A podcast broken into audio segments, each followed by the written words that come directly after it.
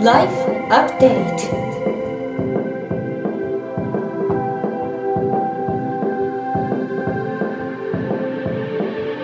ライフアップデートライフアップデート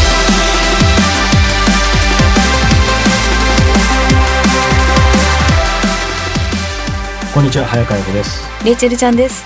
さあ、えー、11月最終週ですが、えー、12月といえば何ですか？12月といえば師走。年末忙しくなる。え？違う？面白いね。やっぱやっぱ思い込みって絶対いけないと思った今、うんうん。いや絶対クリスマスって言うだろうと思ったけど。でも俺も言ったものの別に俺クリスマスそんなにないからどちらかというと現実的には師走だよね あ、そうだ。最近ここ数年クリスマスはあの自分の中からシャットアウトしてたんで、そうですか。すいませんバレンタインとかクリスマス。今年はちょっとね楽しんで楽しめる予感ですね。あ素晴らしいですね。はい。はい。やっぱり人間のね 思い込みってちょっと怖いなと思いつつ、うん。そうそう。あのークリスマスではないんですけど、以前ライえーウィークリーアップデートで紹介したかな、えー音楽ではい。「ゴーゴーペンギン」紹介したよね。しましたしましよた。ね。えーマンチェスターのイギリスのマンチェスターのですね、ジャズトリオでですね、うん。まあ、いろんなこう単純なジャズじゃなくていろんなミュージックがこうフュージョンされてるすごくあの素敵な、えートリオなんですけども、実はですね、えー素晴らしいなと思った後やっぱりすぐ調べるじゃないですか、はい。日本来ないのかなみたいな。うんうん。でそれ調べたの5月ぐらいだったと思うんですけどなんと10月にですね渋谷のクラブクワトロに来るということで大急ぎでですねはい。取ろうとしてなんか抽選制みたいになってて僕そういうの当たるタイプ当たんないタイプ。私はてか手に入るんじゃないうん抽選しなくても。ライブの場合は仕事で行くことが多いですけど、そうじゃない場合当たるタイプかなどうなんだろう。結構当たりそうな感じです。だから私東京マラソン出さないんですよ。当たっちゃうから。どう走走りたくないから。じゃあ走っじゃあ当ててちょっと俺に譲るなんか譲るとかできんだよね確か。そうなんですか？はいなんか話がずれましたが。ペンギンの？そうそうあの申し込んでまさかの当たってですね。そう。実は倍率がそうでもなかったのかちょっとわかんないけど、うん。世界的に活躍してるから無理かなと思ったんですけど。で、うん。あの楽しみにしててこの間10月にちょっと行ってきてですね。でも渋谷のあのクラブクワトロ初めてだったんですけど、うんうんあある行ったこと仕事では行きますね。かクワトロに怒られるだろうし、まあ、ライブハウスってそんなもんだろうけど、うん。うん狭いよね。ライブハウス狭いっていうか、ね。まあそのキャパギリギリに当然人気のねトリオだから来てですね、ぎゅうぎゅうでしょ、はい、僕もう全然もうあの息が詰まりそうだったんですけど ただまあ本当にやっぱバンド生は素晴らしいですね。ですねああよかったですか。そう。で90分ぐらいで終わったんだけど割とコンパクトに終わったんだけどその後あの2回アンコールをやってくれてですね、まあ、お酒も飲みながら、まあ、僕1杯しか飲めないんですけど、うん。やっぱり生で会うライブは違うし。いいですよ。うんまあ、まあ息詰まったとやたまにああいうクラブうん。ね、あのハウスそうなんです。ホールと違ってライブハウスっていううん。そのこじんまり感とエネルギーがもう直接直に届くっていうのはねなそうだね。もうあのほ大きいホールでやってる方もやっぱりあの小さいあの小屋を選ぶ人もあえていらっしゃいますね。そうだからきっとそうなんだろうなと思って、うん。なんかちょっと下世話な話だけど世界的なほらトリオだからさうん。これクワトロ来てこの料金でこのキャパで合うのかなみたいに思ってまあもちろん何かあるんだろうけど、うん。ねえどうしてもその小さいところでやりたいっていうのは多分きっとまああるんだろうね。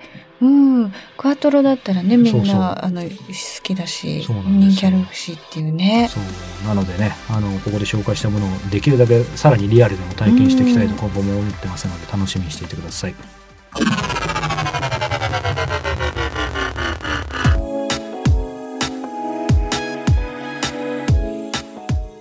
国内外のトップランナーや本物と呼ばれる人に早川洋平さんが直撃そのエッセンスを皆さんにお届けするこのコーナーですが、まあ、今月は池坊千光さんということで次期お家元のお話ラスト回になりますね。そうですね。まあいろんなお話聞いてきたんですけれども、やっぱりこう彼女にインタビューさせてもらって、その後何が変わったかって思った時に、なんでしょうね。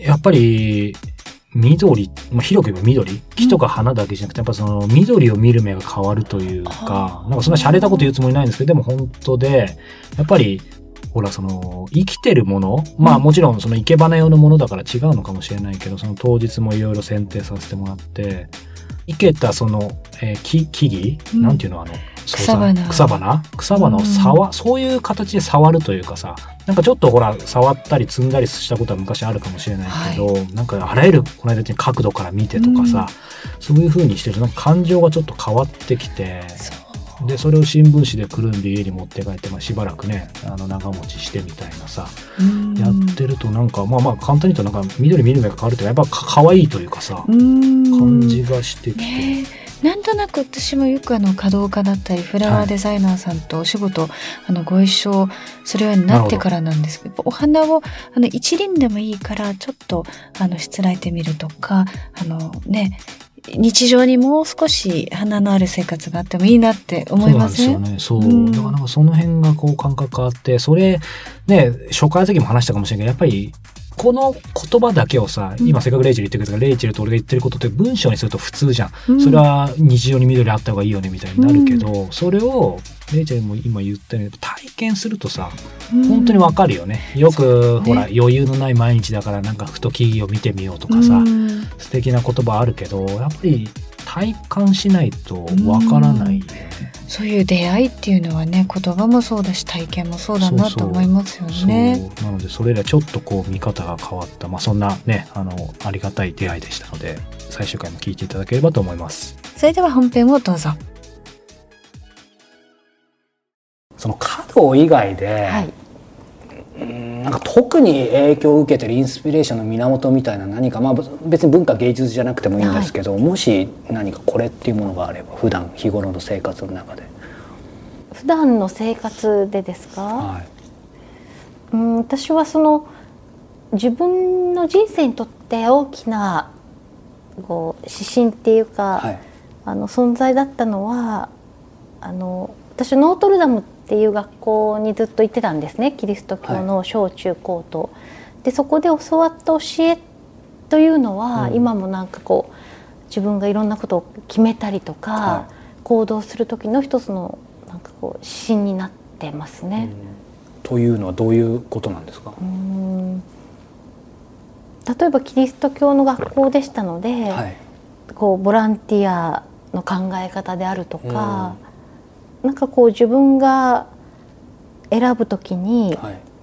また金銭的な価値観とは違ったなんかこう価値観を教えてくれた場所でもありましたね。うん。うん。なかなか言語が難しいかもしれないですけど金銭的な価値観以外の価値観っていうのは例えばどういうことなんですか？そのノートルダムにいた頃になんかこう自分を超えたなんか人を超えた大きな存在があるっていううんのを教えられてでなんとなくこうあのなんか人間が一生懸命考えてることってある意味とってもこう小さい中でああだこうだって一生懸命やってるのかなっていうところがあって、だから常になんかこう少し離れてあこう客観的にものを見るとか、はい。そういうところはなんか大きな収穫だったと思いますね。まあでもまさに生け花もそうですよね。そうですね。結びつけるわけじゃないんそうですけど。だから生け花もやっぱりその生けてる時はそこに夢中になってるから、はその目の前の草木にうん。しか見えてないんですけど、はい。やっぱりちょっと引いて離れて、うん。その全体像を見るとか、うん。その一生懸命になってのめり込んでるこれがいいと思ってる自分はいるんだけれども、その一方でそれをこう客観的にこうクールな目で見てるうん自分っていうのも必要で。うんなんかそういうなんか物事の見方っていうのは、うんやっぱりその小中高ぐらいに養われたのかなと思いますね。そうなんですね。あのちょうどこの幸福の瞬間でも書かれてましたけど、当時はその生け花とはって聞かれたら、はいはいすべてですみたいに言えるのはいいけど、私はちょっと違うはいはいはいっはいておっしゃってたんですけど、あれからもう時が経てですね、はいはい今どういう認識なんでしょうかね。いや今もわからないですね。今もすべてではないですね。はい。っていうかすべてになるなんてことがあるんでしょうか。なんかうん人間ってほら、むあのやっぱりその時その時で変わっていくものだし、い、ろんな要素から成り立ってるじゃないですか。うんはだからその一つのものだけで確かにそうですね。全てがこう埋め尽くされるっていうことはまあ、性格にもよるのかもしれませんけど、確かに全てですって言っても、まあ、それもあんまり突っ込んじゃいけないです。けど本当に全てっていうのそうはなかそうそう。なかねそうそう、うん、なんか逆にそれはどこまで真実なんだろうって思う時があります。うん。普段こう、まあ、プライベートというか、はで生けることってあるんですか？これぶっちゃけ、そうですね、はい。まああのまあ本当に余ったお花をもらって、は池家でちょっと生けたりとか、うん。そういうことはあります。い、うんそうか。となるととなるとというか、はい。まあ、生け花が誤解を恐れずに別に全てではない、はいはい。その中で人生がある中で。うーん。むしろなんかこう生け花と私っていうなんか生け花の可能性もこれからどんどんどんどん探っていきたいし、あの生け花以外の自分っていうのもはい。もっともっとおこーう探求していきたいっていうか探っていきたいっていうか。そうか。うん、これはあの、まあ、時期お家元なんでもうい使えなかったら後でカットって言ってもらっていいんですけど まあこれ結構最近あこの間純子先生にもしたんです、質問なんですけど明日起きたらまさかのこれが全部夢で、うん。えーまあ、そうすると池の棒じゃないってことになるかもしれないけども、はい。あの今までやってきたことそして池の棒を使えないと、はいはい。生け花もしちゃいけないと、はいはい。そうするとどどうやって生きていきますか？生きていきますかっていうか何したいしたいですかというかどういう生き方をされるかなと。えそれは仕事っていう意味ですか？そうじゃなくていやもうもう人人生も仕事もです。もうですか、はい。えー今までやってきたことが何も使えなくてもう池の棒でもなくなってそうです。じそうです。でも自自由です。自由化です。あでも花も使っちゃダメかな。なんか そうですか？いや怒られそうだ。私はなんか修道院とか、はもう本当にあの今単なる思いつきなんですけどはい修道院とかお寺に入って、はいなんかみんなのご飯を作りたいなと思って、いいよご飯作りそうですね。なんかたくさんご飯を作るはい。ことにとっても憧れがあって、えー、えなんででしょうね。なんか自分だけのためにご飯作るってつまんないじゃないですか自分が作っては自分が食べるって。で確かにもたくさんご飯を作ってみんなが食べてくれたりするのって嬉しいし、なんかその皮を剥いたり切ったりっていうああいう作業もなんかこう頭ばっかりを使うんじゃなくてこう手を使う仕事ってすごくこうん。う癒されません？なんか安らぐっていうか、は心が整う。まあままさに本当に僕生け花です。うんうんうんそうだったし、なんか瞑想するよりも僕は手を動かした方が。ついほら現代人ってこう頭で考えることがすごく多くなって本当ですよ。もう頭がもうフル回転いつもしてやっぱり神経もこうピリピリピリピリしてる中でこう本当にこう手を使って何かをするっていうことがとっても私はなんかこう、まあ、生け花もそうですけど、こう安らぐんですよね、でそういうことをしてる時になんか人間に戻っていくというと変ですけれども、そうですね。人間らしくなんかでも確かに今一番手使ってるって言ったらスマホですもんね。あそうですね。一番大事なのはその手使 うがそこに9割ぐらい取られちゃってるそうそうそうそうですよね。確かにだからもうちょっとほら生々しくはい。なんかこう野菜のうんを触ったり、はい香りを嗅いだり、はい。ね、その野菜が生きているっていうのを感じるようはない。ことをこう味わいながらうん。料理したら、なんかスマホもいいけど、そうですね。うん、生々しいのもいいかなあと。おい美味しそうですね。Weekly Update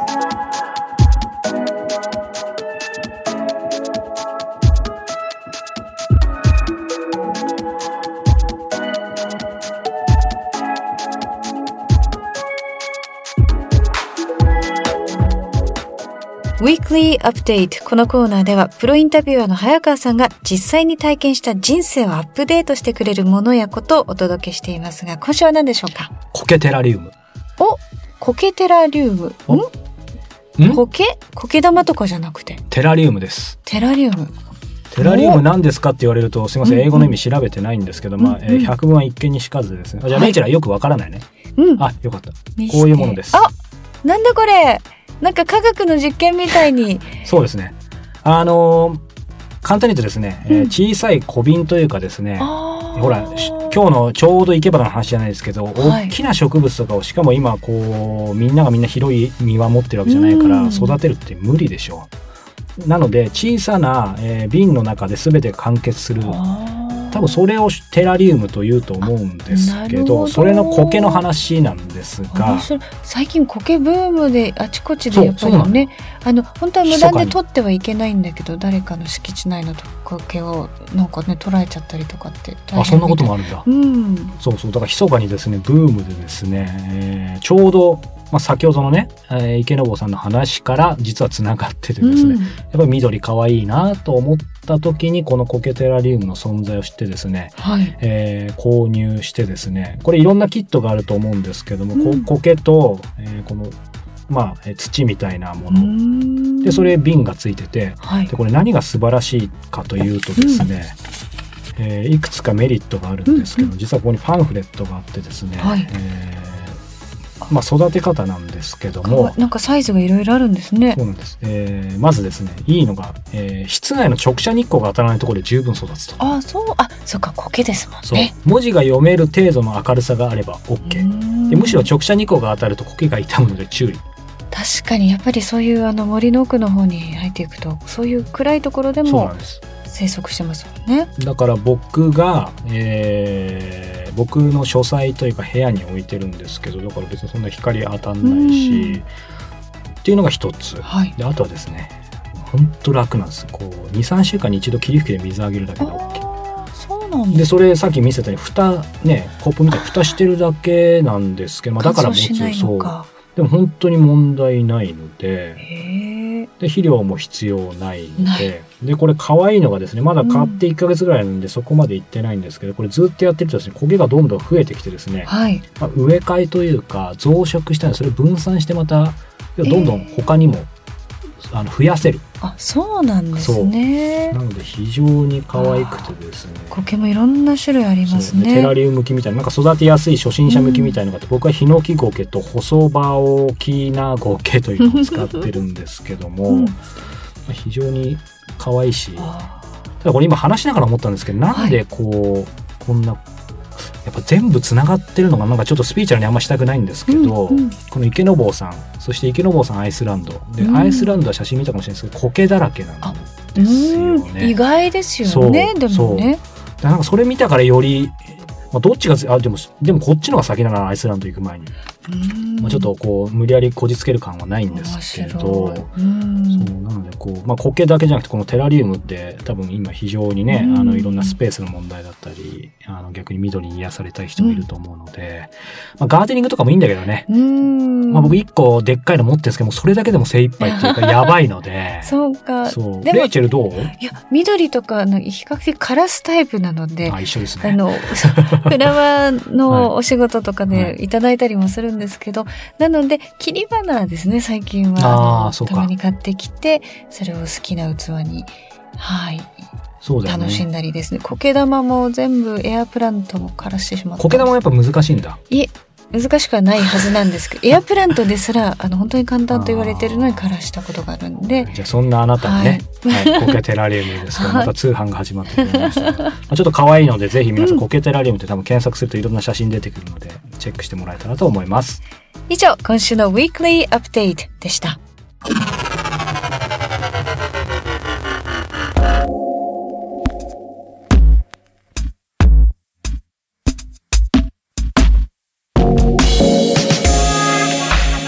さあ、えー、レイチェルとしては、えー不満かもしれませんが、なんか最近、特に今日ね、僕ら結構共通点が多いですね。多いですちょっとね。面倒くさがりで、まあ、ガサとは言えませんけど、それは女性に失礼ですよね。あんまり私細かくないんですよ。